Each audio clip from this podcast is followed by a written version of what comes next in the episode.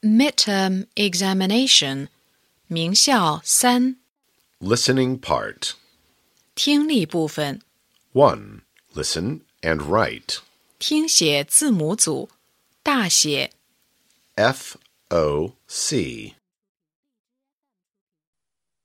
J D G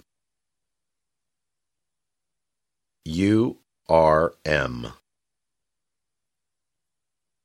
K L 小写 N V Z. P Q L R I S. 2. Listen and circle.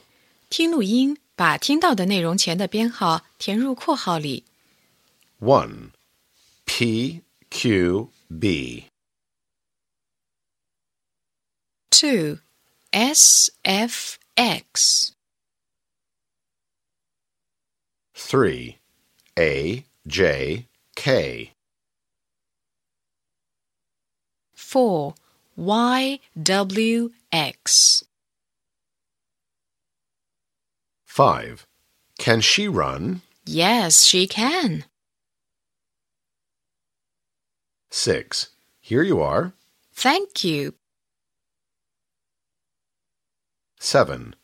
Is it a cat? 8. My mother can skip. 9. Are you a tall girl? Yes, I am a tall girl. 10.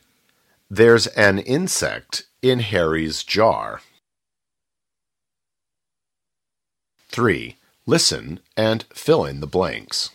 听录音，根据听到的内容填空。 Hello, I'm Peter. I am a boy. I am five. I can draw. I like to draw dogs. Look, this is a dog. It's black and white. It likes to eat biscuits. I like it. Hello, I'm Peter. I am a boy. I am five. I can draw. I like to draw dogs. Look, this is a dog. It's black and white. It likes to eat biscuits.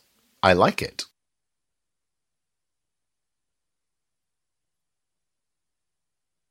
Four. Listen and number.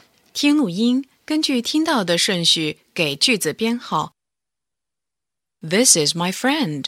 Her name is Kitty. She is ten years old. She is tall and thin. She has a big bag. The bag is red. She can draw and swim. She is super. But she can't fly a kite. I like her very much. This is my friend. Her name is Kitty.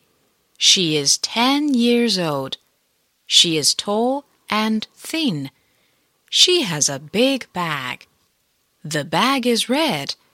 She can draw and swim. She is super. But she can't fly a kite. I like her very much.